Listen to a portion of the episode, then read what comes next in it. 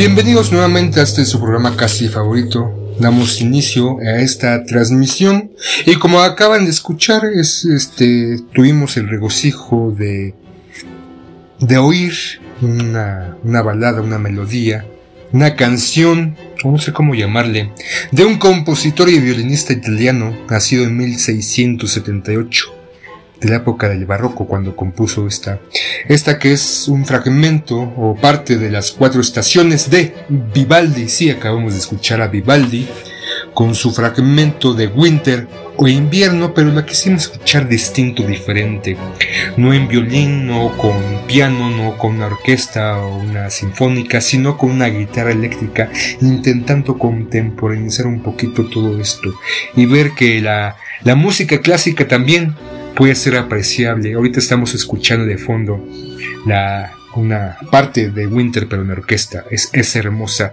¿Y cuánto de nosotros no hemos estudiado o no hemos trabajado o al momento de estar trabajando, estudiando, escuchamos música y nos dicen que escuchemos música clásica para ponernos en sintonía. Yo recuerdo que cuando iba a la universidad, de repente tenía que hacer un ensayo, sí, a escuchar un poquito de clásica de Beethoven, Vivaldi Mozart.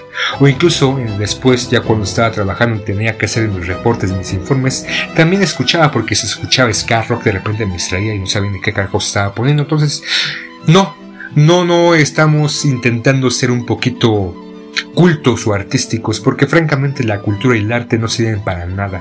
Nos aburren, nos da hueva. En esta sociedad hay prioridades, hay mayores importancias y lo que más importa es lo material, lo que uno tiene. Y como bien sabemos, si somos blanquitos o de distintos colores, obviamente entre más blancos somos mejores. Entre más posesiones somos mejores, entre mejor tengamos un teléfono de la manzanita el último, el de mayor gama, ese que cuesta casi 50 mil pesos, somos mejores. El arte, la cultura, ¿no? ¿Para qué carajo sirven? Es más, es bastante aburrida, porque de repente en la actualidad vamos, vamos a un museo, a una galería y vemos un plátano pegado en la pared. ¿Qué carajos es esto? O nos topamos con una caja de zapatos y de repente el policía o el de seguridad nos dicen, cuidado, cuidado. Yo, ¿qué? Pues es una puta caja de zapatos. No, es una pieza artística. No mames, cabrón. Maldito los chams desde que tú pusiste tu mijitorio todo se fue al traste, porque ahorita ya cualquier pendejada puede ser arte. ¿Por qué? ¿Por qué no seguíamos con los dibujitos bonitos de figuras humanas, de personajes que podíamos reconocer colores y pinceladas? Porque ahorita ya el arte es tan... ya se ha ido a esta arte contemporáneo cada vez menos apreciado dirían muchos, o como un recurso para personas que no saben ni dibujar ni expresarse de una manera que recurren al arte conceptual, ¿no? Este otro arte que está ahí, ahí está en boga. Entonces el arte no no importa. Muchos dicen que este es snob, de personas arrogantes que quieren hablar de cosas que ni saben. Y si es cierto, yo ni siquiera sé de qué chingados estoy hablando. Cinco años, cuatro años de carrera no sirve para nada porque no sé absolutamente nada del arte y sé y he constatado que el arte y la cultura no sirven para nada, te dejan, te dejan en la pobreza, lo importante es mejor ser ingeniero, ser administrador, ser contador, ser, ah, ser político, no mames, eso sí deja un buen de no mames. O en la actualidad, manejar las inteligencias artificiales. Eso es lo de ahora. Entonces, el arte la cultura. Y aparte, ¿para qué chingados en el conocimiento? Ya lo tenemos al alcance de nuestra mano en nuestro smartphone podemos teclear inmediatamente tener respuestas. Entonces ya no tenemos que leer ni aprender absolutamente nada. El arte es sobrevalorado, no sirve para nada. Si realmente el arte fuera importante en esta sociedad, la cultura fuera importante, no estaríamos lavando a ciertos grupitos, a ciertos personajes plásticos, idolatrando ídolos, ídolos que no nos sirven para nada, eh, leyendo cosas que no, no nos traen para nada. Estuviéramos consumiendo, estuviéramos en las bibliotecas, en las librerías, en las galerías, estuviéramos consumiendo arte si realmente para la sociedad le importara, pero realmente no importa absolutamente para nada el arte. El arte es basura, el arte es asco. Por eso no se preocupen, no vamos a buscar, ni a poner, ni a hablar nada del arte. Queda, me da hueva, me duerme. Ya me dormí. Solamente fue un fragmento para amenizar, ¿no? Escuchar otro tipo de música en este programa y estaremos programa programa escuchando alguna pieza de estos grandes genios de la música, pero no, no vamos a hacer un programa, artístico ni cultural, porque esos dan hueva, nadie los escucha. Entonces, esas cinco personas que me escuchan, si empiezo a hablar de eso, se van a ir. Es más, yo también me voy, ya me voy. Vamos, vamos a continuar a lo que nos truje Chencha. Y para todos aquellos que nos están escuchando en este momento, pero que están apresurados, están desesperados porque no encuentran la llave. ¿Dónde, dejan, ¿Dónde dejé la llave? No les pasa que cuando tienen prisa ya es tarde. Hay algo, algo que desaparece por un instante, pero si no, si no nos hubiéramos quedado, si yo también te digo a ti, hombre, y mujer también, porque algunas también se quedan. Hasta las 2, 3 de la madrugada frente a su pantallita, desplazando y sobre todo cuando están viendo videos de Mica Infinita, es como las papas fritas, no puedes comer solo una, te sigues y sigues y ya cuando te das cuenta son las 3, 4 de la madrugada, ya no te puedes dormir porque Mica, Mica Infinita te puso, te puso hasta ribota y entonces lo único que quieres es seguir consumiendo, pero desafortunadamente tienes que trabajar al día siguiente en la escuela. Entonces ahora en este preciso momento estás todo apresurado, quemándote la boca, tomando café, mal comiendo, mal desayunando, llevándote una manzana porque ya no tienes tiempo para poder comer. Y las malditas llaves, esas malditas llaves no aparecen, malditas sea, entonces ya te vas a salir así, pero no, revisas, revisas el buró, revisas el refrigerador, revisas la puerta, porque no voy a hacer una de esas que la dejas pegada en la puerta, como a veces me sucede. A mí una vez. Me pasó que se me quedaron pegadas en la puerta, pero ya sé, ya sé, ya, ya, ya. Ya sabes, es más, no te voy a preguntar porque muchas veces nuestra pareja, nuestro familiar o con quien vivimos nos pregunta, ¿dónde la dejaste? Pues se supiera dónde las dejé, no sería como loco pendejo buscándolas, pero ya, creo ya saber dónde las dejé en la chamarra que traía el día de ayer. ¡A huevos! Sí, sí, sí. Maldita sea, vámonos, porque si no, vamos a llegar retrasados. O más bien ustedes van a llegar retrasados, yo no tengo que ir a ningún lado, yo ya estoy donde debo de estar, porque yo sí me levanté temprano. Yo sí puse como 25 alarmas, ¿no? Porque pasa mucho eso que ponemos como 5 alarmas a las 6.15, a las 6.18, a las 6.23, a las 6.32 y la más importante a las 6.45 y terminamos despertando a las 7.25 y tenemos que estar ahí donde vamos a trabajar, donde vamos a lograr a las 8 y cuarto a más tardar y ya no hacemos 45 minutos o una hora en esta ciudad, en cualquier otra ciudad mega ciudad porque todavía aquí los de la Ciudad de México tienen que tomar el micro para poder llegar, un micro, una combi y rezan, rezan sobre todo si vienen del Estado de México para que no se suba un gañón y les diga, ya se la saben, ya se la saben. Celulares y teléfonos más bien teléfonos y carteras al frente. Entonces ahí vas con el Jesús en la boca, ya llegas al paradero, pero te toca el paradero de Pantitlán, este que se está cayendo, ese que caminas por los distintos pasajes o túneles de este paradero y pareciera que de repente te encuentras con un, un hoyo que te empieza a succionar o que vas caminando entre los puentes, entre esos pasos y que parecieran puentes puentes colgantes porque se mueve y se simbra, cada paso es más, vas así como en ondulaciones. Todavía te falta llegar a la, al andén, pero después no te dejan pasar porque hay un chingo de gente, te bloquean el paso. Sientes que, antes, que alguien te empieza a tocar medio extraño y tú dices, a huevo, a huevo, ya ligué, ya ligué, pero después te das cuenta que te bajaron tu cartera, tu celular.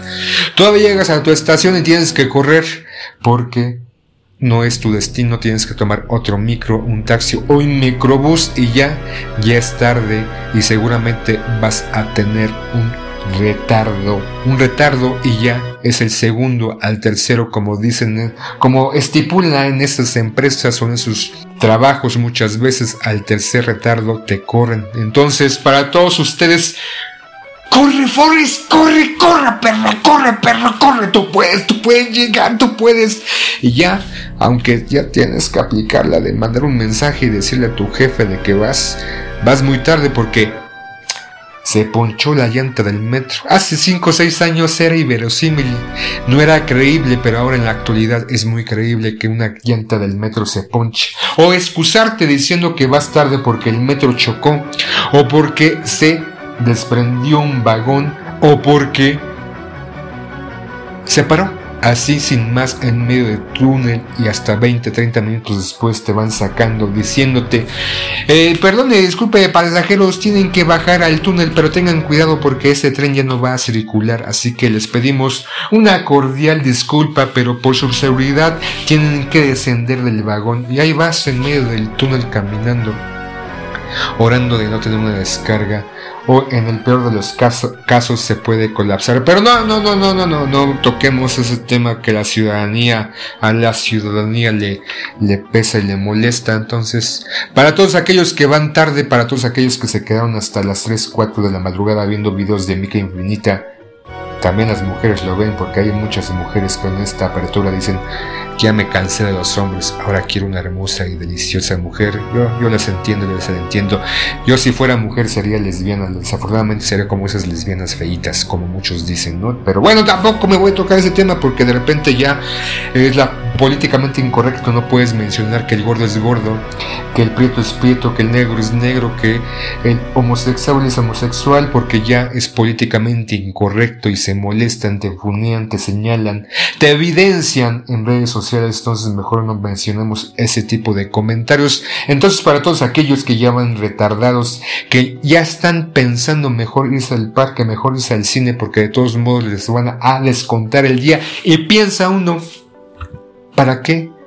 ¿Para qué ir a trabajar si no me van a pagar? Trabajar de gratis ni que fuera rico. Si fuera rico no estaría trabajando en esta empresa, en esta compañía, en este negocio donde todo o donde cualquiera de ustedes esté trabajando. Entonces, váyanse al parque, vayan a tomar un churro a Culiacán para los que viven en la Ciudad de México, vayan a pasear por la ciudad en la mañana, es muy bonita. O a las 12 está el cine. No, no es dos por uno, no es miércoles, pero ah, puede ser que en algunos cines la primera función esté un poquito más más barata. Entonces, para todos ustedes que están pensando en mejor ya no ir a trabajar porque les van a descontar el día, muy buenos días. Para aquellos que ya, ya están a punto de terminar su, su labor, su trabajo, ya están esperando y anhelando y pidiendo a Dios poniendo changuitos para que su jefe no se le acerque a su cubículo, a su escritorio, a donde laboran diciéndoles que se tienen que quedar horas extras y que no les van a pagar como suele pasar. Y que en eso piensan, piensan su mente maquila, se imaginan, fantasean, renunciar, levantarse de su silla de donde trabajan o dirigirse al jefe, a ese jefe que es un negrero maldito desgraciado, hijo de su repinche madre, o jefa también, porque las, las jefas, las mujeres también son unas cabronas, aunque supuestamente las mujeres son lindas y hermosas, pero en la realidad tanto hombres como mujeres son unos culeros y algunos tienen puestos importantes y te están explotando. Y yo sé que estás fantaseando, estás pensando ir y decirle a esa jefa o jefe, porque ya estás harto de tu trabajo, que te exploten, que no te valoren, que no te toman en cuenta. Llegar, verle a los ojos y decirle, acercarte a él, invadir su espacio vital y susurrarle al oído, renuncio métase el trabajo supuesto por el culo si es así por el culo, porque es usted un maldito desgraciado, desgraciada que siempre me está explotando. Ya estoy harto de usted porque siempre, siempre es un imbécil, me carga el trabajo que debe de presentar usted, hace que yo lo haga porque usted no sabe hacerlo y se toma el crédito, ya estoy harto de que me explote, ya estoy harto de que me quede hasta 3, 4 horas después y no, no me dé las gracias, me esté repitiendo que me ponga la camiseta, siendo que la empresa le vale un carajo mi persona. Ya estoy harto de usted. Métase ese maldito trabajo por el culo, por cualquier cavidad corporal y quédeselo, porque ya estoy harto, ya estoy de estas imbéciles, ya me hasta la chingada. Pero solamente es una fantasía y no lo van a hacer porque desafortunadamente tienen que comer, tienen que tragar, tienen que pagar la colegiatura para aquellos que tienen hijos, tienen que pagar la renta, pagar el auto que sacaron a plazos, la televisión que se compraron hace dos semanas en el buen fin pasado y que aparte le enjaretaron una tablet de toda promoción, pero resulta que sí me la están cobrando y ya no pueden, ya no pueden simplemente subsistir con la Banorte porque tienen que pagarla con la Bancomer, con la Banamex, con Santander, Santander con la Coppel, con el Electra tienen que pagar muchas cuentas y yo sé, no se pueden dar el lujo de renunciar. Para todos ustedes que desearían renunciar y también para los otros, que no sé si son muchos o pocos, que están conforme con su trabajo. Es más, dan gracias a Dios de tener ese tipo de trabajo porque tienen un jefe bastante... No es negrero, los reconoce, es un ambiente laboral bueno, no es tóxico, los compañeros y las compañeras no son nefastos, no solamente se la pasan chismeando, es un buen lugar, dan gracias a Dios, a Jesús, a Jehová, a Alá, a quien sean por tener ese trabajo. También para todos ustedes que están conforme con sus trabajos, muy buenas tardes. Y para aquellos que ya están metidos en su camita, en su silloncito, ya, cenaron, ya terminaron las labores y están en su tablet, celular o computadora, ya sé, ya sé van a empezar a ver videos de Mickey Infinita. Pero por amor de Dios, no se queden 5 o 6 horas, no, nada más unos 20 minutos, 40 minutos. Ya después vean videos graciosos para que se les baje la bilirrubina y puedan dormir plácidamente. O ya si tienen a su pareja a un lado o si no tienen pareja, pues la Manuela. Para todos ustedes, muy buenas noches y comenzamos este, este programa el día, el día de hoy. Y para estimularnos, para aprendernos, para que sea una buena jornada o final de jornada, vamos, ahora vamos con un poquito de música y vamos a escuchar una canción de una banda de hardcore que punk. Fue creada en Nueva York Estados Unidos allá en el cercano o lejano 1979.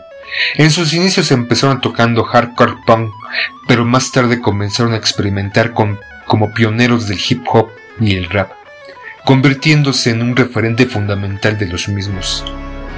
También han editado discos basados en el funk y el jazz. Es frecuente que en sus discos de hip hop incluyan algunos momentos de rock, o algunos cortes acústicos. El grupo estuvo integrado por Adam Josh, Mike Diamond, Adam Horowitz. Esta banda comenzó creando fuertes y rudas canciones. Fue su acercamiento al estilo de hip hop todo esto empezó cuando decidieron visitar clubes en la Gran Manzana allá en 1983 y estamos hablando de la banda Beastie Boys, uno de los grupos más determinantes del desarrollo de la música de, de las últimas décadas. Surgieron en un momento en que varias corrientes se formaban y se identificaban con diversos aspectos culturales y sociales en la música surgían géneros urbanos adoptando un significado de acuerdo al tipo de comunidad o colectivo en donde se desarrollaban. Uno de los primeros estilos que comenzaron a despuntar allá por la década de los 80 fue el hip hop.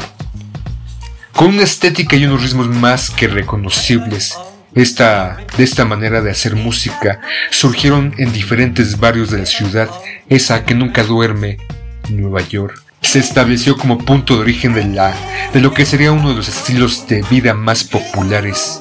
Ya había una serie de elementos diferenciales como el baile y el graffiti, esos elementos, esas expresiones culturales, artísticas y físicas que fueron utilizados por los jóvenes de la época para expresar sus inquietudes o para levantar las voces, que se unían a la propia música entre el abrumador número de artistas destacaban los Beastie Boys. Y vamos, vamos a escuchar en este momento una canción de ellos, Sabotaje.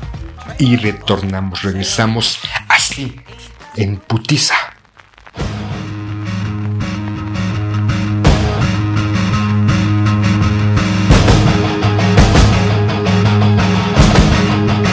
Z, la radio que no se escucha, se siente.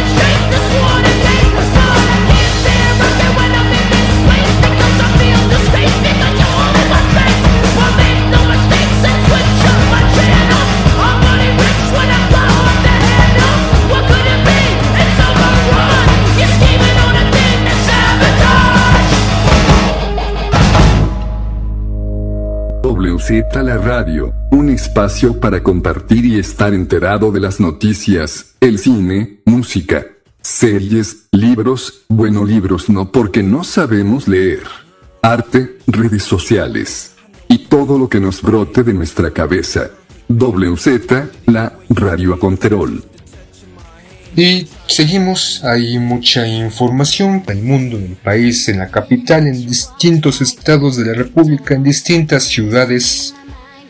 Mucha, mucha información, no le daremos toda porque si no, no terminaríamos y aquí me seguiría como perico hable. Pero vamos primero a unos anuncios parroquiales antes de continuar con la información que todos, que todos ustedes están esperando.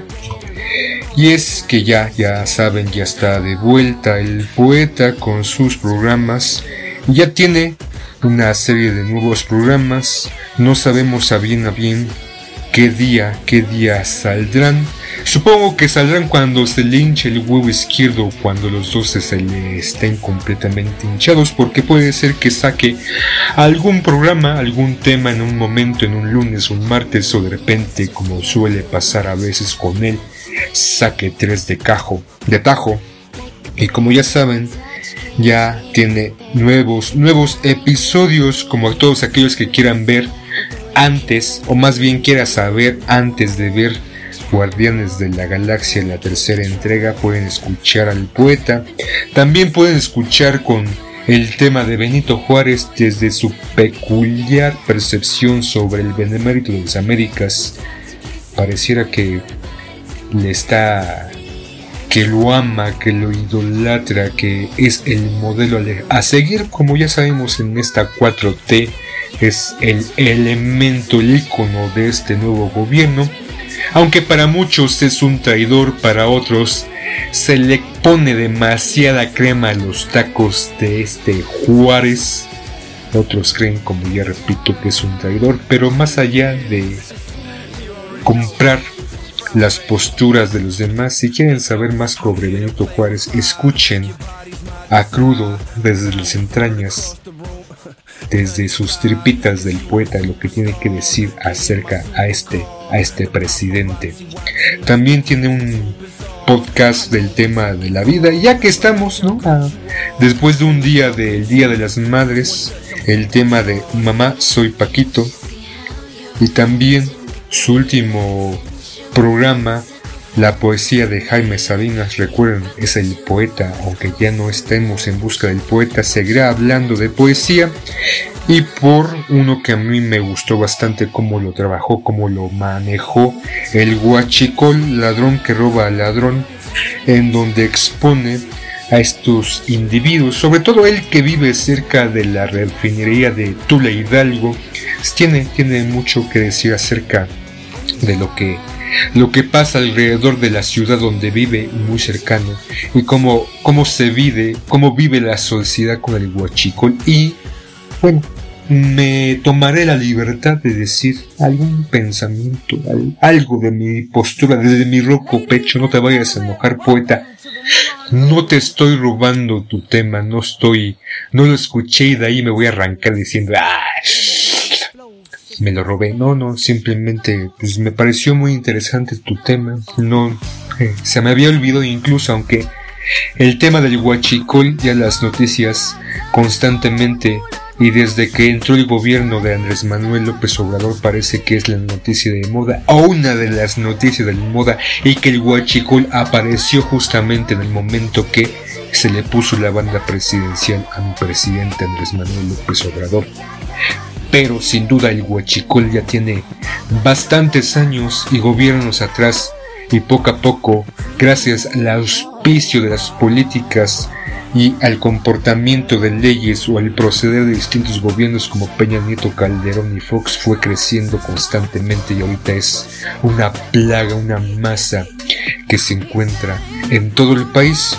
Y repito, el poeta hace algunos comentarios bastante, bastante puntuales pensábamos o nos enteramos del huachicol allá a partir de lo que sucedió en Tlahuelipan, Hidalgo, en, en el 2019, cuando en una toma clandestina de gasolina de repente se suscitaron algunos acontecimientos como que se descontroló, empezó a salir como un geyser, un borbotón, una gran manguera y la responsabilidad, y repito, la irresponsabilidad de algunos pobladores o personas que iban pasando, decidieron, decidieron, tomaron la decisión, la iniciativa de ir, de acercarse a ver qué carajos estaba pasando y el momento de ver y oler que estaba, que estaba gasolina, era gratis, gratis, no más, que salía gasolina y que de que se desperdicia que me la llevara a mi casita y me ahorrara unos cuantos pesitos. Así mucha gente, muchos pobladores decidieron ir justamente donde estaba esa fuga, pese a que las autoridades municipales intentaron crear un cerco, pero fueron rebasados en cantidad de personas inteligentes, capaces, sapientes, sabiondas, diciendo, pues, ¿qué puede pasar si me sumerjo y nado en la gasolina? ¿Qué puede pasar si empiezo a aspirar los vapores químicos que de esta emana. No puede pasar nada. Aparte, es una ganga, es una gran oferta. Insisto, de que se desperdicia que me la lleva a mi casa. Pues así, algunas personas tomaron esa decisión, esa, esa sapiente decisión de ir. Incluso, ya después de que, como era de esperarse, pasó un evento o ocurrió una desgracia, un flamazo, una explosión donde muchos, muchos de los que estaban ahí cerca acarreando bidones, acarreando cubetas, tarjas, incluso botellitas de agua o garrafones, fueron alcanzados por la llamada, muchos murieron, otros fueron lesionados y de ahí la catástrofe. Y como los medios de comunicación empezaron a manejar la información acerca del acontecimiento y me refiero a la manera de que le echaron la culpa a Andrés Manuel López Obrador por lo que pasó. Se, se le echó la culpa a Andrés Manuel por la tontería, por la estupidez, por la inconsciencia, por el pensamiento tan idiota, tan poco mesurado de muchas personas que se fueron a arrojar ahí, a donde estaba saliendo a borbotones la gasolina, sin pensar en las posibles consecuencias que iba a traer.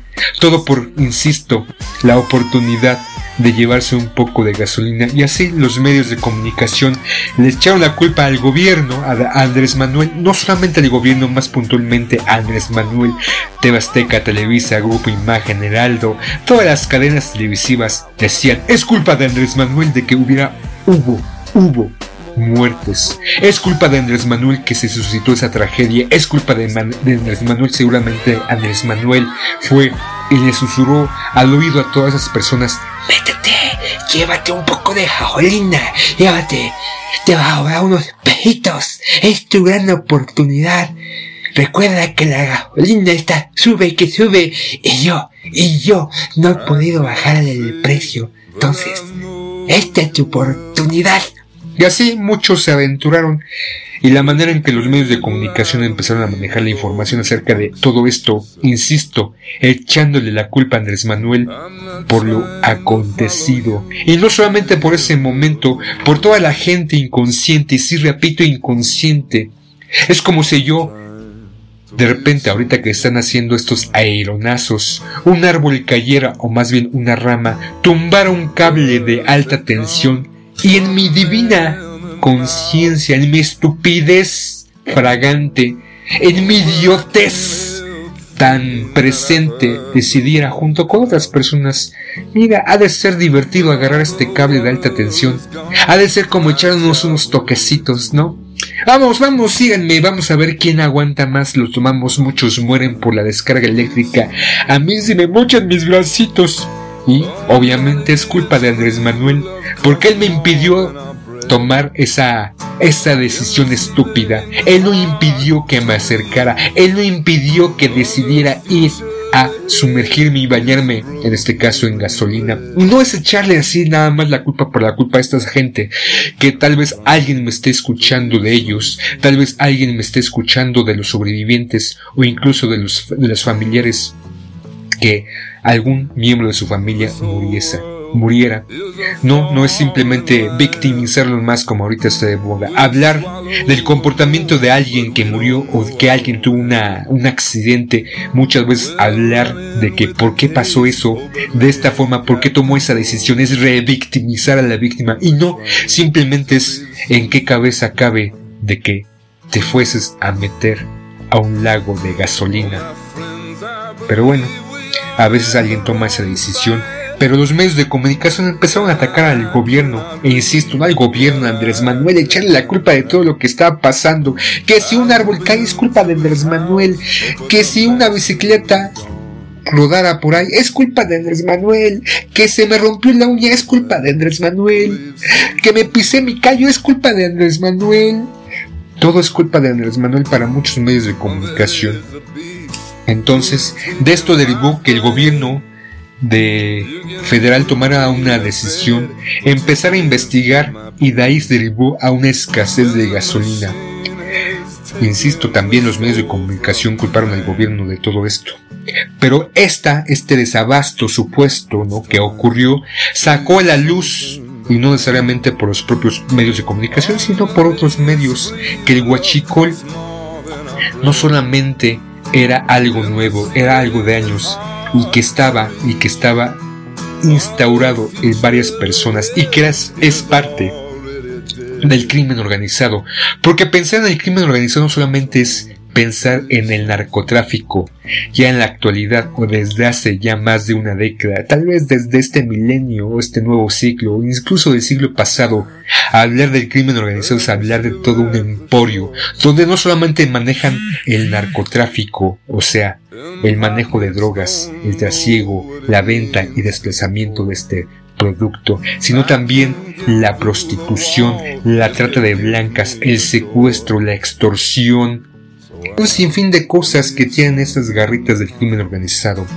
Y de ahí se suscitó la, el destape de corrupción que se estaba, que ya todos sabían, no mucha ellos sabían lo que estaba pasando en Pemex, porque hacer este, esta acción del huachicol no es como que, ay, yo voy a huachicolear Voy a Soriana o a Walmart, compro unas herramientas, un mitaladrito en oferta, llego a este ducto, lo perforo, meto la manguerita y empieza a succionar y ya saco la gasolina. No, no, no.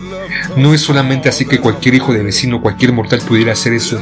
Se necesita conocimiento de incluso qué ductos perforar, porque no todos los ductos traen gasolina como tal. Hay unos ductos que transportan al activo. Una mezcla que al llegar a su punto final se incorpora con otros para dar lugar a la gasolina, pero ellos ya saben qué ductos precisamente perforar y cómo perforarlo. De ahí salió de que están en contubernio con gente de Pemex, incluso, incluso dirigentes de Pemex, y ya después poco a poco salió la mierda de todo esto del huachicol, que el gobierno de Peña Nieto, el gobierno de Calderón, incluso desde Fox, porque insisto, el huachicol no fue a partir del 2019 con lo que pasó en Tlahuelipan.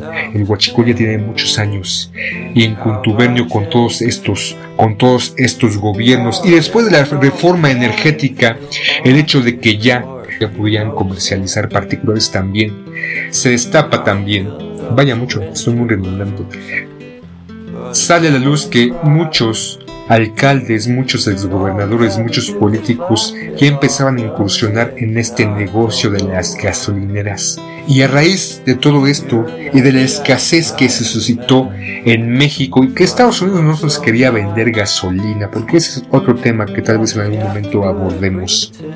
Salió a la luz toda la corrupción, insisto, porque el huachicol no solamente era en la práctica de perforar ductos, sino que directamente en estas en las refinerías de Pemex o en estos, estos sitios donde se almacena gasolina, desde ahí ya se estaba guachicoleando y no perforando ductos. Hagan de cuenta, entraban 100 pipas a una gasolinera, a un almacenamiento de gasolinera, una refinería. Salían registradas solamente 60 pero salían las 100 cargadas de gasolina. ¿Dónde iban las otras 40? ¿Por qué no fueron registradas? Y de ahí sale que la corrupción y el contubernio con autoridades de PECME, sindicatos, sindicatos y gobiernos ya estaba, ya estaba ahí. El huachico no solamente es extraer la gasolina, ya en la actualidad tenemos esta otra práctica que es el huachicolear el agua. Sí, ahorita que está de moda, y no que sea una moda, sino las condiciones en las cuales estamos viviendo, no solamente en el país, sino en el mundo. Con esta escasez de agua existe huachicol porque ya en distintos lugares se han encontrado perforaciones de estas mangueras o estos tubos que llevan agua potable y que están siendo comercializadas por particulares y que de repente también sale la noticia de que posiblemente las empresas como FEMSA, como Corona o estas cerveceras o refresqueras también estén huachicoleando con el agua. Porque no, no olvidemos que ya nadie, nadie bebe agua de la llave porque es un riesgo, porque la purificación, esta ineptitud del gobierno o este esta acción que el propio gobierno ya ha dejado de hacer por purificar el agua para que todos podamos beber sin tener que comprar un garrafón. Porque recuerden ya los garrafones cuánto cuesta el mínimo, el más barato, si el de Electropura de Bonafón oscila entre los 49 pesos y los 63 pesos dependiendo de la parte de la República donde se esté comercializando agua embotellada de un litro, dos litros también. Estas empresas privadas de purificación de agua, ¿cuánto cuesta un garrafón de 20 litros? Va desde los 15 pesos hasta los 27 pesos. Entonces es todo un negocio. También se está guachicoleando con el agua y no se, supone o no es que haya personas pobres. Hace una mención el buen poeta de que supuestamente los pobres son los que se meten al narcotráfico, al guachicolear al robo. No, no son pobres. Los pobres, los realmente pobres, los que tienen hambre, no hacen eso. Lo que hacen tal vez robar, pero en supermercados, comida, en, Ops, en Oxxo, en, en esas tiendas. Estos son parte de un crimen organizado completamente estructurado que, insisto, no solamente comercializa o provee de la droga, el, la gasolina, otros medios como productos perecederos y recuerden que muchas veces de repente encontramos o vemos la noticia de que un tren ha sido robado. ¿Dónde va esa mercancía? O de repente cuántos, cuántos camiones, trailers no son robados al día. No es gente pobre, es también, es una forma de, de esta empresa, de este monopolio del crimen organizado, donde, insisto, no solamente tiene la droga, también tiene la gasolina es toda una organización, una mafia, y el buen poeta hace estas acotaciones. Entonces no olviden de escuchar su podcast. Y no, no me estoy robando tu tema. ¿Cómo dijiste, poeta? de huevos, cabrón. No, no te enojes, poética. Ya cállate, cabrón. Solamente, pues, ante tu tema no quiere decir que no tenga de qué hablar y me esté robando la información que tú estés desarrollando.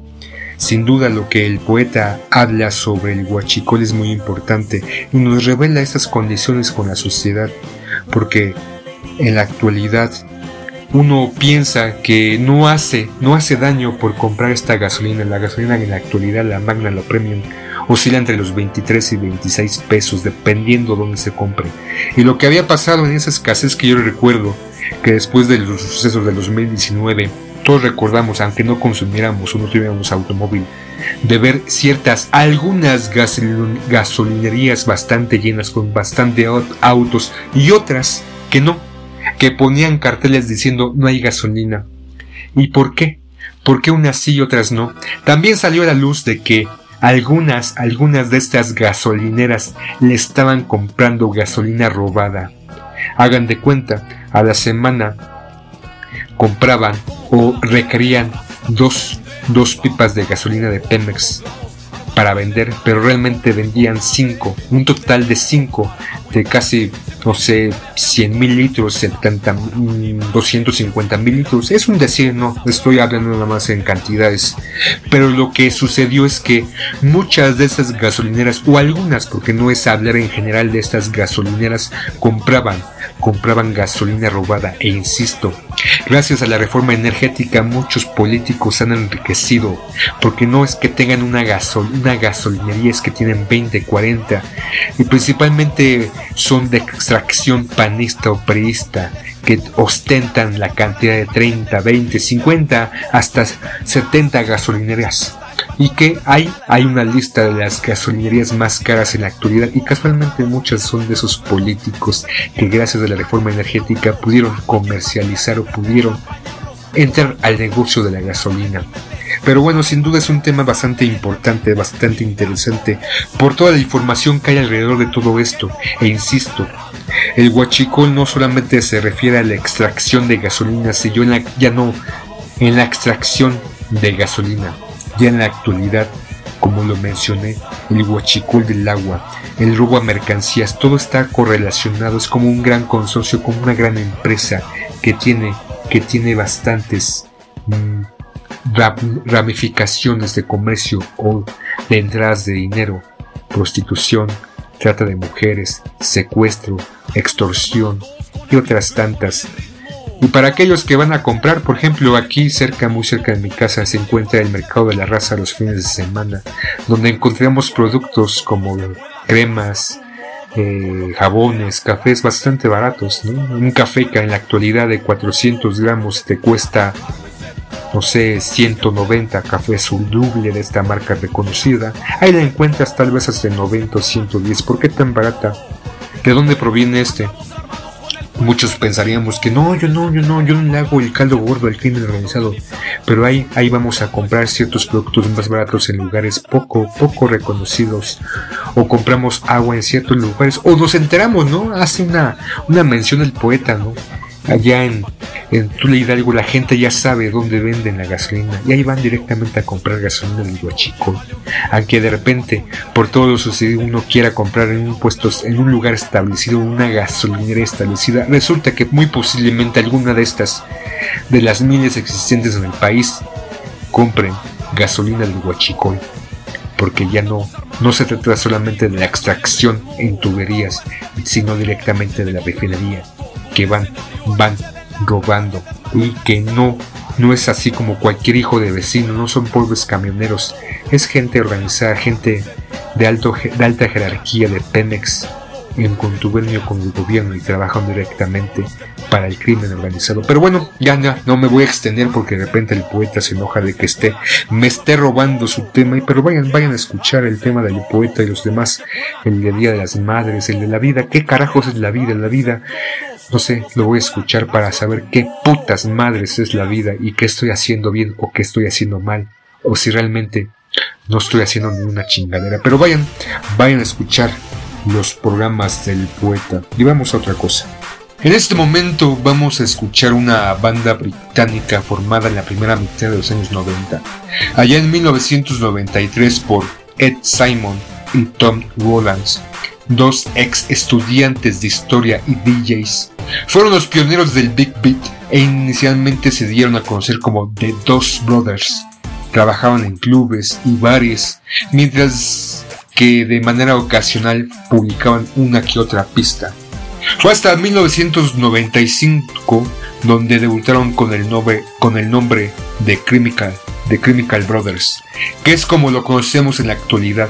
La importancia de este dúo británico queda patente no solo por haber llevado a las masas su música casi instrumental, sino por la influencia en importantes bandas y músicos como U2 o Fatboy Slim. Archie reconocida pareja de DJs y productores británicos de Chemical Brothers han realizado álbumes definitivos en la música electrónica contemporánea, rociando sus canciones de influencia llegada al punk, al hip hop o incluso a los sonidos africanos. Esta gustosa mezcolanza, mezcla, entrelazamiento de géneros le reportó un éxito mundial a finales del siglo XX y desde entonces Todd Rowland y Ed Simons han mantenido su estatus tanto a través de sus propias composiciones como ejerciendo de productores y remezclando temas de otros artistas de todo tipo de estilo, a lo que aportan su vanguardista visión. De ellos vamos a escuchar en un segundo su canción Oye chico, oye chica o Hey boy, hey girl. Escuchemos y regresamos.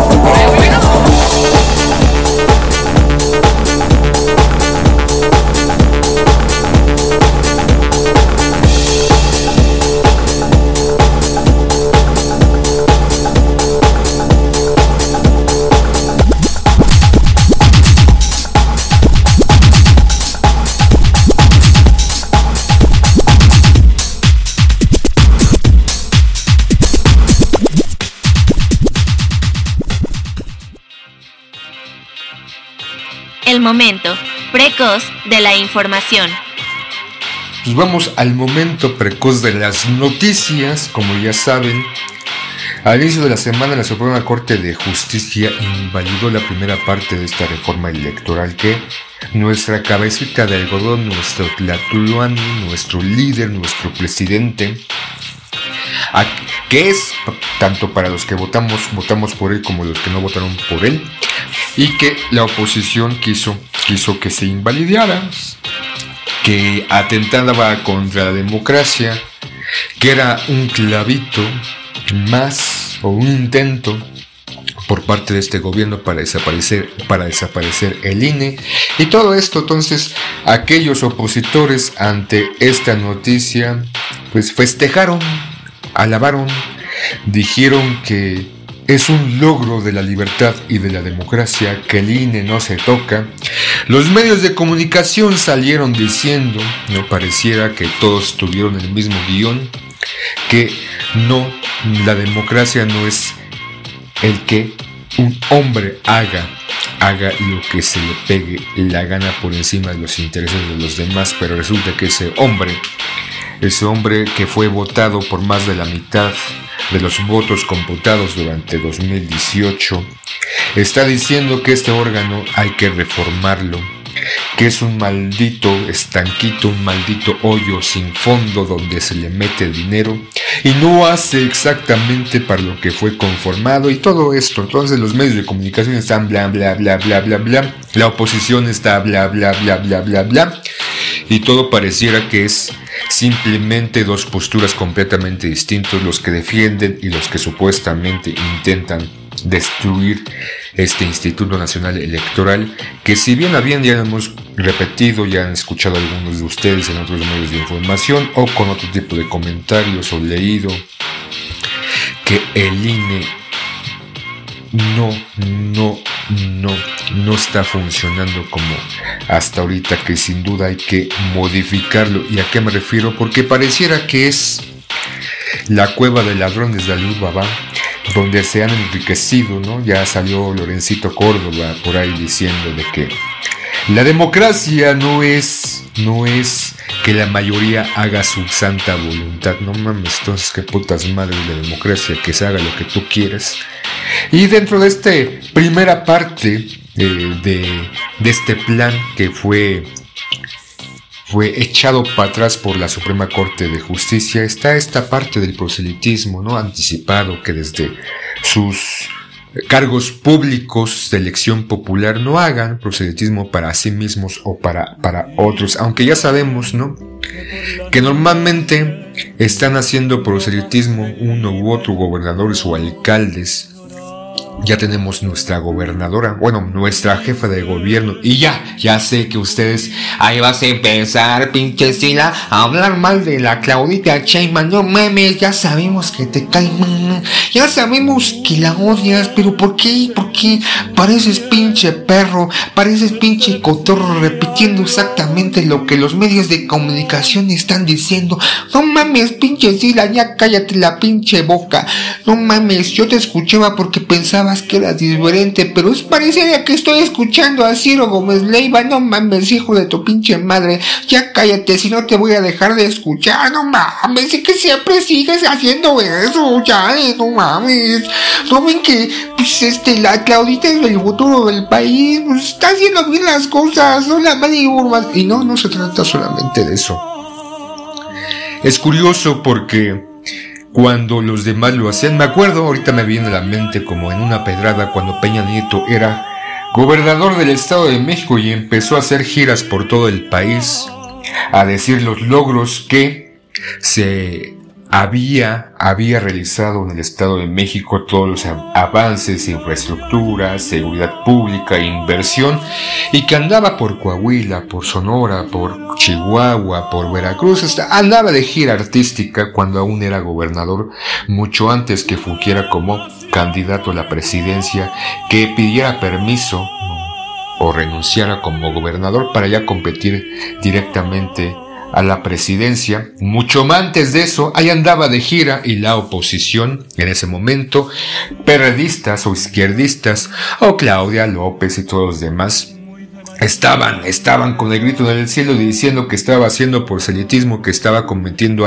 actos de ilegalidad, que estaba violando la ley y un sinfín de cosas, pero ahora en este momento, que ellos mismos, en este caso Claudia Sheinbaum, está haciendo exactamente lo mismo, igual diciendo que se va a Coahuila, se va a Saltillo, se va a Monterrey, a Chihuahua, a cualquier estado o ciudad de la República, y lo que está haciendo es diciendo solamente informando los logros que ha tenido la Ciudad de México, los avances de seguridad, de movilidad, las inversiones y todo esto para que haya más dinero para la ciudad, que haya mayor inversión, que vean los grandes logros que ha hecho nuestra jefa de gobierno y es exactamente igual lo que en su momento hizo Peña Nieto, pero ahora como lo está haciendo ella no está mal. Y ya tenemos que hay pintas en la Ciudad de México, hay pintas en los otros estados de la República a principios del año. Se le cuestionó a Claudita Sheinbaum que por qué estaba haciendo ella. Ella contestó, no soy yo, no soy yo, no soy yo. Son personas, ¿no? Ajenas al gobierno que con dinero propio están manifestando su postura, su apoyo. No es mi culpa, yo no puedo influir en las decisiones o toma de acciones de la gente. Entonces ya después ya no aparecía su nombre pintado en bardas o en anuncios espectaculares, sino después apareció la silueta, la figura, su perfil y algunos gobernadores o gobernadoras de extracción morenista que estaban haciendo eso dijeron, no, no, no, simplemente fue algo espontáneo, no lo estamos haciendo con, con el recurso del público al que correspondiera el estado en donde gobernaran, que era parte, o si se, hizo, se hizo una vaquita, güey, se hizo una vaquita simplemente para mostrar nuestro apoyo a Claudia, porque nosotros estamos Claudia, con Claudia y están haciendo exactamente proselitismo anticipado, pero, pero, como lo está haciendo ella, está bien. Si lo hacen los demás, está mal. Y así, ¿no? Creo que también Fox cuando era este antes de ser candidato a la presidencia y creo que era este gobernador de no sé de qué pinche de este estado mucho que muchos dicen donde están las momias que también estaba haciendo proselitismo anticipado, ¿no? Y se estaba quejando amargamente muchas personas eh, políticos del PRD en ese entonces, cuando el PRD no era la mierda que es en este momento, no es el parásito, no es ese partido que intenta subsistir a través de traicionar los valores que la gente, la gente en su momento votó por él. Pero bueno, ya, eso ya hablamos en su momento sobre eso. Y cuando lo hacen los demás está mal, pero cuando lo hago yo está bien. Entonces, ah, no es mi saña, insisto, no, no es mi repudio hacia Claudia Sheinbaum, guiño guiño, aunque sin duda si llegara a la presidencia y por azares del destino yo trabajara en el gobierno, pues no me vendría nada mal, estaría bien, pues ya, yo es la presidenta en un futuro. Tampoco le voy a decir no a la papita, al dinerito, al billuyú, pero bueno, también otra cosa que pasó ya dejemos a Claudia a un lado, mejor vamos a meternos con otra mujer para que digan que es violencia de género por parte, por mi parte. Lo que pasó recientemente, ¿no? Ya ven que están intentando los panistas, el PRIAN, defender al INAI porque es un órgano muy importante para la verdad de este país y que gracias, muchos ni sabíamos para qué servía el INAI o para qué carajo sirve el INAI y estamos en favor en que desaparezca. Pero gracias, gracias Margarita Zavala porque tú nos dices una muestra de conocimientos en un video en donde a todos los que desconocíamos para qué sirve el INAI, ya sabemos, gracias Margarita Zavala, eres la mejor, yo por ti sí votaría si estuvieras en las próximas boletas hacia la presidencia porque tu información, tu conocimiento haría que este país saliera de donde está. Gracias Margarita Zavala porque a tus, gracias a ti, a tus palabras, a tu conocimiento, y a tu defensa sobre INAI, sé para qué carajo sirve eso y lo importante que es para el país, para saber en qué condiciones están, están los índices de contaminación del medio ambiente, gracias Margarita Zavala, para saber a qué pinche playa nudista, chacahuas y polite voy a ir a encuerarme, a dejar al chiquilín al aire libre, a que se divierta un rato ahí nadando porque sé que el INAI sirve para ver en qué condiciones, en qué condiciones de contaminación se encuentran las playas, los bosques. Gracias Margarita Zavala, porque a tu conocimiento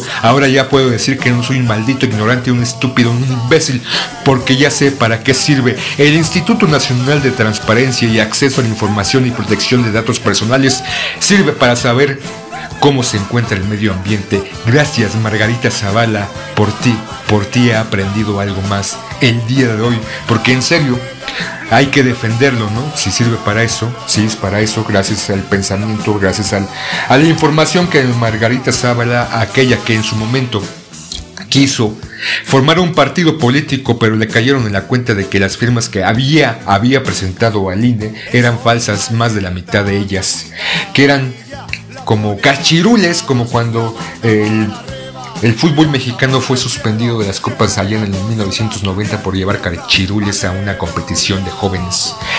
Que igual Margarita Zavala dio traste, le dieron, le dijeron al INE, las autoridades electorales, que esas firmas que había llevado eran falsas. Y desafortunadamente hubiera sido un gran, un gran paso para la democracia y para la libertad de este país que Margarita Zavala, aquella que es esposa de este narco, perdón, de este presidente, expresidente de la República, y que esas, esas, esas ideas, esos dichos de que es parte del crimen organizado no es cierto, es parte de la, de la oposición. Es una idea bizarra, pero gracias Margarita Zavala, porque ya sé para qué chingado se tiene que defender el INAI, para saber las condiciones, las condiciones del medio ambiente, y no para saber qué está haciendo los gobiernos y para pedir cuentas, ¿no? Porque dicen que el INAI fue el que destapó la Casa Blanca, el esta otra que era, recuérdenme, recuérdenme, la estafa maestra, ¿no? Aunque no pasó absolutamente nada y según tengo entendido mucha gente ha solicitado información, se la ha negado, pero sin duda, ¿no? El gobierno, ese maldito gobierno que quiere desaparecer las instituciones y que gracias a Margarita Zavala y con pinches no lo van a hacer. Ahora sé para qué. Ya sé que estoy siendo muy repetitivo con todo, con todo esto, pero el día de hoy o el día que lo vi, tuve un conocimiento, aprendí algo más. Y lo que más aprendí fue el cierre de filas que hizo el PAN, el PAN frente al alcalde de la Benito Juárez con este todo este destape de corrupción inmobiliaria, ¿no? Al lado de Santiago Tabuada, que no, que no es parte de todo esto, ¿no? Sabemos que Cristian, como se diga, fue encarcelado y que esas mil, mil construcciones aproximadamente que ha tenido los últimos años la alcaldía Benito Juárez están, están o fueron hechos irregularmente. Y hubo, y hubo ahí corrupción por parte de las autoridades de la Benito Juárez, esa alcaldía que ha sido gobernada durante tantos años por panistas y este, el PAN, el Partido Acción Nacional, cerró filas alrededor de Santiago Tabuada, el actual alcalde de la Benito Juárez, diciendo, Pepe el Toro es inocente, o sea, él no es corrupto, es, es parte de la estrategia, es parte de la desinformación del gobierno que quiere acabar con nosotros porque sabe, sabe que estamos pisando sus callitos y sabe que somos la opción para las próximas elecciones. Muchas gracias, panista, y esta ilustre Margarita Zavala también por decirnos para qué putas madres sirve, sirve el INAI. Y ya para ir concluyendo, el momento, precoz de, el momento precoz de las noticias, vamos a hablar un poquito de la coronación, esta coronación que estuvo televisada, que estuvo televisada en muchas partes de Carlos III. Yo no sé ustedes, pero yo me quedé sin dormir hasta las 3 de la mañana empezó, que empezó todo esto de circo, maroma y teatro. Vestí mis mejores garritas, me hice unas papas con pescado para estar ad hoc del momento. Y sintonicé la televisión donde también vi que todos los locutores estaban de gala, de smoking, con grandes vestidos, como debería ser para estar ad hoc de esta gran coronación de este rey de Inglaterra, o más bien del rey del Reino Unido y la Gran Bretaña, que seguramente Marta de baile estuvo en primera fila allá en la abadía o en el lugar donde fue la coronación, porque no olvidemos que la reina, la reina Isabel era la abuelita de su hija. por adopción, claro. Entonces era indudable que tenía que estar ahí. Y fuimos todos testigos. Todo el mundo, ¿no? Estuvo al pendiente de ver esto. Esto que es el coronar, el poner la investidura de superioridad de un hombre, de un individuo, por sobre los demás. Claro, ahora ya no vivimos supuestamente en un reinado, sino una república, en una democracia, en una elección donde elegimos quién nos gobierne, quién, quién ostenta todo el poder que nosotros estamos depositando. En donde ese derecho divino que antes antes, cuando había múltiples reinos, se le depositaba, adquiría un individuo llamado rey o reina y se colocaba en su cabeza la mano de Dios porque eran elegidos por los mismísimos dioses o Dios cualquiera que este fuese. Claro, insisto, ya no tenemos este símbolo, ya somos democráticos, ya todos somos iguales ante los ojos de Dios, pero aún, aún subsisten, aún subsisten estos reinados aunque aparentemente sin poder, pero de estas personas, de estas familias que se creen superior, como antaño decían que tenían sangre azul, que era mejor que la roja que todo el mundo, o al menos los lacayos, los mortales. Los hijos del pueblo tenían claro, y en la actualidad ya no existe esa investidura sobre un hombre o un grupo de individuos, aunque sea ha sufrido una metamorfosis y ahora recae en esa supuesta democracia que es sustentada por un grupo de individuos en donde buscan buscan el poder y el dinero. Claro, ya no existen reyes. En la gran mayoría de los países todos somos democráticos, aunque insisto, sea ha adquirido una metamorfosis esa imagen y aún siguen algunos lugares creyéndose superiores a los demás tocados casi casi por el mismísimo, por el mismísimo Chuchito y que supuestamente son superiores a todos los demás y nosotros le debemos de rendir, rendir, rendir este, dar pleitesía, ¿no? Ya saben, yo de repente me trabo y así como digo una cosa digo otra.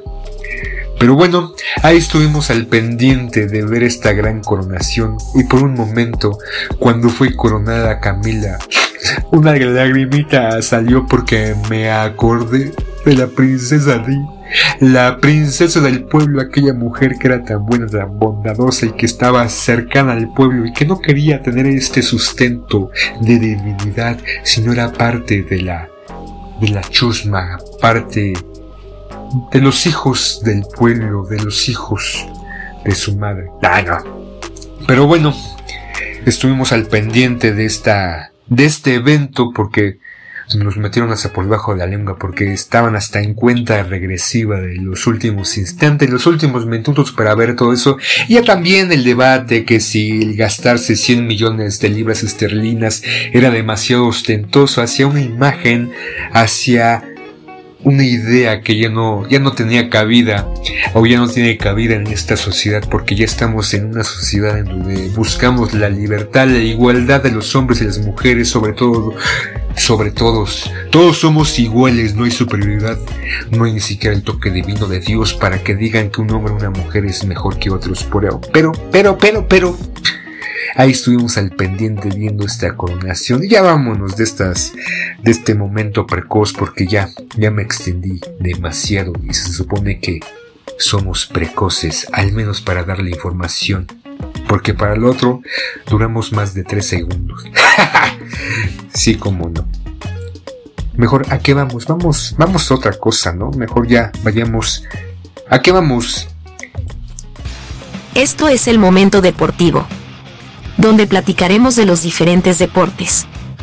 Canicas, bote pateado, tú las traes, quemados y más. Pues muy bien, vamos al momento deportivo y vamos a hablar precisamente de deportes en este momento de de un par de deportes, sobre todo donde están unos mexicanos que nos están poniendo orgullosos, nos están echando el pecho, hace que saquemos las banderas, que nos pongamos el sombrero, el sombrero que saquemos el tequila y el mezcal, empinemos el codo y gritemos, no voy a gritar porque si no se van a burlar de mí. Y vamos a empezar con el gran Chequito Pérez que acaba de hacerla el fin de semana pasa, el fin de semana pasado en premio de Miami donde quedó en segundo lugar y por un momento estuvo al frente dejando atrás a este niño malcredo más Verstappen, más Verstappen, Mars Verstappen, dejando a este niño malcriado Max Verstappen atrás este neerlandés, este piloto de los Países Bajos, pero al final, casi al final de la competencia, quedando algunas pocas vueltas, este mono, este blanquito lo rebasó y lo dejó en segundo lugar, pero fue una gran carrera donde durante un tiempo soñamos y creímos que el gran Checo Pérez iba iba a ser lo que hizo en Azerbaiyán quedando en primer lugar, pero sin duda para aquellos aficionados de la Fórmula 1 están emocionados del Chequito Pérez está haciéndole. Y no, es de ahorita, lleva como un año, un año y medio que ah, se ha destapado, ha sido un buen conductor, aunque algunos dicen que no es tan buen conductor, pero ah, ¿qué importa? Hay que emocionarnos, está en segundo lugar. Atrás sigue Fernando Alonso en la competencia y todavía quedan un par de carreras con la posibilidad de que este año sea el de Chequito Pérez y todos, todos alabemos, todos le gritamos a Checo Pérez, hazme un hijo Pérez, hazme un hijo chiquito, hazme un hijo, o al menos bésame en los labios, un beso pasional. Pero bueno, no, eh, ¿qué, dije? Lo, dije o lo pensé, no sé, pero bueno, ya mejor vayamos a hablar de otra. Y otro, otro mexicano que le está rompiendo en otro deporte que es, sí ya sé, este es este deporte de los moquetazos, de los madrazos, de los guantazos, de los golpes con técnica, y me refiero al box. El Canelo el fin de semana le ganó a este contrincante inglés a 12 rounds. Para muchos, el Canelo no es el boxeador que todos dicen, ni que llena los guantes del gran Juan Manuel Márquez o de Julio César Chávez o de Rubén Olivares, que durante mucho, mucho tiempo le han puesto costales para golpearlo y para hacerse de un renombre, y que él siempre busca los rivales más fáciles para lucirse, obviamente.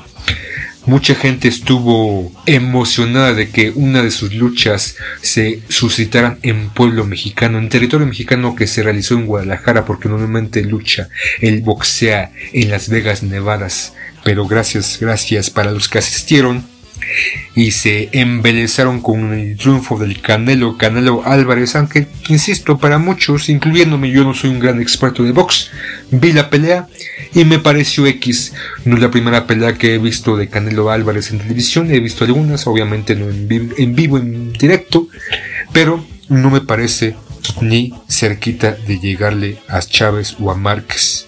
Pero bueno, sin duda, será recordado en los anales del deporte del pugilismo como uno de los grandes, aunque insisto, para muchos, un, un boxeador plástico creado por los medios de comunicación o por el mercadeo, mercadeo. Así como en la política, no en su momento, cuando Peña fue creado por Televisa y gracias a esto ganó la presidencia, porque si no fuera por eso nadie hubiera votado por ese señor por ese individuo que debe estar en la cárcel. Pero bueno, ya no nos metemos en política, en politiquería.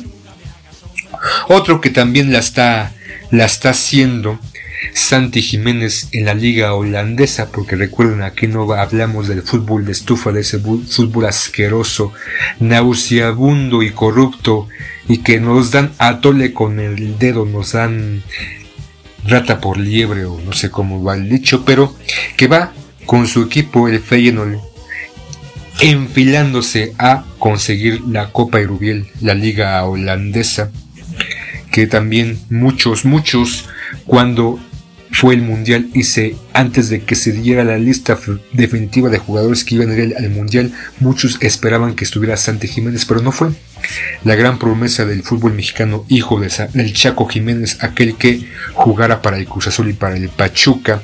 Y ya para ir concluyendo, vamos a hablar del fútbol, del fútbol de clase, del fútbol de rechupete de fútbol de altura y la liga, las ligas de campeones, la Champions League, que el martes y el miércoles se disputaron los partidos de semifinales, teniendo en una de las finales al Milán contra el Inter. Este primero perdió 2-0 contra el Inter. Mi sueño, mi sueño se va diluyendo. Ese sueño que quiero ver al Milán contra el Real Madrid en la final, creo que, creo que es poco, poco probable por los resultados de este primer encuentro. En el otro encuentro entre el Real Madrid y el City, el Real Madrid se puso al frente con un gol de Vinicius Jr., pero después el City le empató y se fueron uno a uno, se fueron tablas con gran posibilidad de que el City pueda, pueda ganarle al Madrid.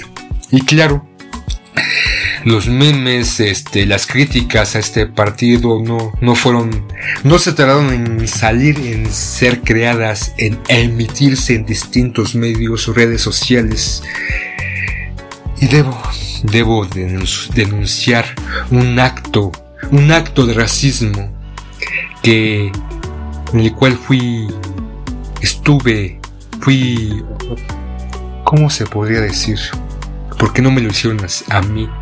En el gol que anotó Vinicius Jr., alguien, alguien me envió un meme poniendo un chango, poniendo a Memem Pingüín como ahorita en este momento Vinicius festejando, burlándose, siendo racista clasista, como dijera Noroña.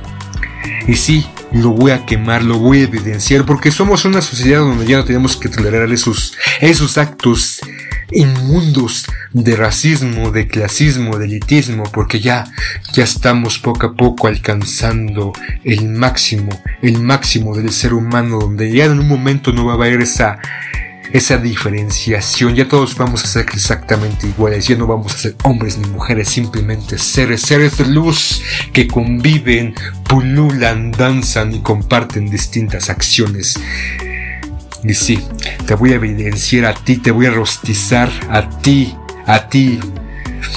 Dirían unos maldito puto. No, me dirían a mí, pinche puto, ¿por qué estás haciendo eso? Esto queda entre nosotros, no mames, cabrón, maricón de mierda pero no, no me voy a quedar callado, no puedo. Mi corazón me impide, mi ética y mi moral, porque sí llevé en algún momento en la secundaria la clase de civismo y gracias a eso tengo una ética y una moral muy, muy establecida. Y como dijese Andrés Manuel, soy parte del pueblo bueno. Y si tú no te voy a quemar completamente, pero te voy a evidenciar, porque incluso al final del partido mandases una imagen donde estaba, no sé si se acuerdan ustedes, tal vez, o habrán escuchado en los, en los 80 había un programa eh, de Estados Unidos donde eran las aventuras y, la, y las peripecias de un conductor de trailer y su changuito o changuita, se llamaba Juana Banana me parece. Entonces me envió, envió una imagen de, de esos dos personajes, el conductor un hombre blanco y el changuito siendo cargado por este conductor y ponía al pie de la foto. Vinicius y Haaland en ese momento festejando, saludándose, eso es poca madre, eso fue un acto vil y bajo. Ahorita me, me, me hace recordar lo que pasó en algún momento en el fútbol, en el fútbol internacional, precisamente me parece que la Liga Española, con el jugador Dani Álvarez en un encuentro Creo que estaba jugando contra el, Barcel con el Barcelona. Igual me estoy equivocando, pero sí fue Dani Álvarez. En un partido cuando iba a cobrar un tiro de esquina le arrojaron una banana, un mango, un mango, un plátano. Y él, como un gentleman, sin solo reaccionar, tomó el plátano, lo abrió, le dio una mordida y cobró el tiro. Claro, ahorita en la actualidad está encerrado en la cárcel por, por supuesta violación, pero ya ese es otro tema. Entonces, el racismo en el fútbol o en el deporte siempre está instaurado. Y por eso, por eso tengo mi moral, mi moral me hacen evidenciar este acto repudiable por un amigo, bueno, ya no es amigo, por un integrante de este grupo de amistades. insisto, me dirán maldito maricón de mierda que estoy, que estoy denunciando este acto de barbarie, sí, porque fue un acto de barbarie cometido por, no voy a decir su nombre, no voy a decir que se llama Saúl y que trabaja en reforma, para que nadie lo acose, nadie vaya a aventarle bananas en este acto repudiable. Y, todo por su enojo porque el Real Madrid iba ganando y como él no le va al Madrid, lo odia, él es del equipo culé, pinche culero de mierda. Pero no, no voy a caer tan bajo. Obviamente los datos que he dado de él no son veredictos, no son fidedignos, pero sin duda Tú que me estás escuchando ahorita en este momento, Saúl, ya, bájale a tu racismo y tu clasismo. Y a los demás, no le hagan, no lo festejen, no mames. Tenemos que cambiar el país, tenemos que reformar las ideas, tenemos que ir a otro punto, porque las condiciones en las cuales está este país no son las adecuadas. O el mundo entero con esas acciones elitistas de separación, de segregación racial, de ver si tienes la piel pigmentada de cierta forma eres mejor que el otro. No, todos somos iguales ante los ojos del Señor del gran señor Chuchito. Entonces no caigamos en esos actos de racista. Actos racismos y estas fueron el momento deportivo donde nos tomamos la libertad de quemar a alguien. Y es por tu bien, Saul, es por tu bien para que cambies. No lo hago por enojo, lo hago para que reflexiones. no mames. Eso fue el momento deportivo. Y ya para ir concluyendo la transmisión del día de hoy vamos a escuchar una banda californiana de origen armenio. Sus integrantes son Sergei Takian, Daron Malakian, Shabov Adavgian y John Dolmayan. Al principio Takian, Malakian y Odayan y Odadian tocaban juntos en 1993 en un, en un grupo llamado Soy pero finalmente se pasaron a llamar System of the Down por un poema de Sergi en 1995. Y sí, vamos a escuchar a una canción de System of. Es una de las bandas más influyentes e importantes de la historia del metal, ya que han despegado a la fama con un estilo único, un estilo tan peculiar que muchos han clasificado su música en algunos de los subgéneros del metal, tales como el heavy, el new, el progresivo, el alternativo, pero la verdad es que ni los mismos miembros de la banda clasifican su música en un género específico, solo crean arte a través de sus instrumentos, a través de sus melodías, a través de sus composiciones, crean simplemente música hermosa y primorosa. Poseedores de una particular e inclasificable estilo, la música del cuarteto de heavy metal ha recibido todo tipo de calificativos, con más de 40 millones de discos vendidos en todo el mundo, el grupo ha tenido diversos altibajos en su carrera debido al interés de sus miembros a expandir territorios musicales a través de otros proyectos creativos alternativos y sí, de repente eso genera una, una inestabilidad, pero sin duda la música que han hecho estos cuatro integrantes ha sido maravillosa. Y de ellos vamos a escuchar la siguiente rolita. BYOB. Y ya con eso vamos terminando. Es más, ya ni vamos a regresar. O sí, no lo sé. Todo depende del humor que tenga en este momento. Después de escuchar BYOB, veremos si tenemos ganas de regresar.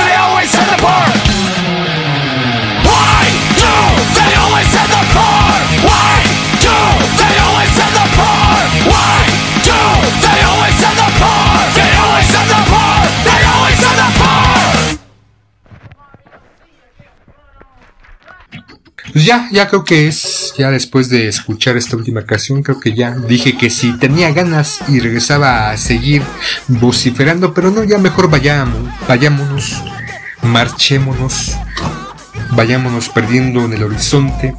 Y, y los esperamos la próxima semana en este su programa favorito, o próximamente el programa favorito, para escucharme hablando de incoherencias, diciendo estupideces. Si las dice Ciro, si las dice Loret de Mola, que incluso osó decirle a nuestro presidente, a nuestra cabecita de algodón, que se echaron un tiro, tiro, un frente a frente, ¿no? Que lo invita a latinos a una entrevista entre periodista y presidente y político, o que si quiere, él va directamente al Palacio Nacional a entrevistarlo. Pero nuestro presidente, obviamente, yo hubiera hecho lo mismo, le dijo a Lorete, lo que diga mi dedito sea en él. Yo no me entrevistaré contigo, corrupto, asqueroso de mierda.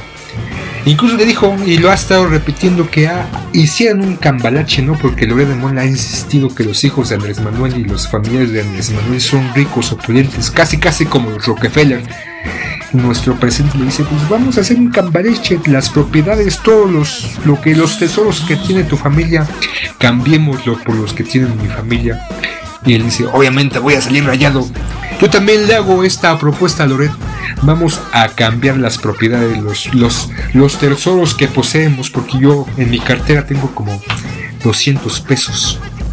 Entonces yo también saldría rayado. Entonces, ya, mejor vayámonos y escuchemos. Y vengan a escucharnos la próxima semana. Le estaré robando más temas al buen poeta, más cierto poeta, ese buen hombre es que me apasiona. Y cada vez que te escucho, tengo la necesidad de hablar o de robarte los temas.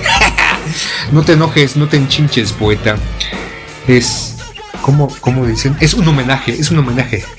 Vaya a ser como al principio. Como al principio, vaya a ser como en la pandemia que había una.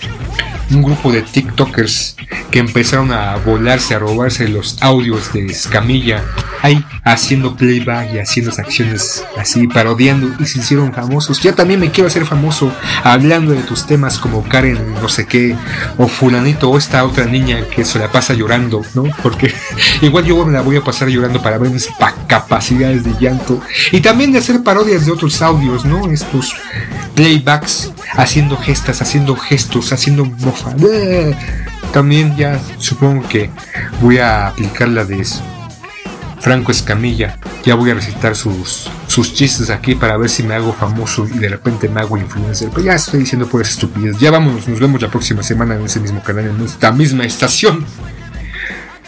Adiós. Les regresamos el control de sus procesos neuronales. Los esperamos la próxima semana con más. Aquí en la 95.7. WZ Radio Control.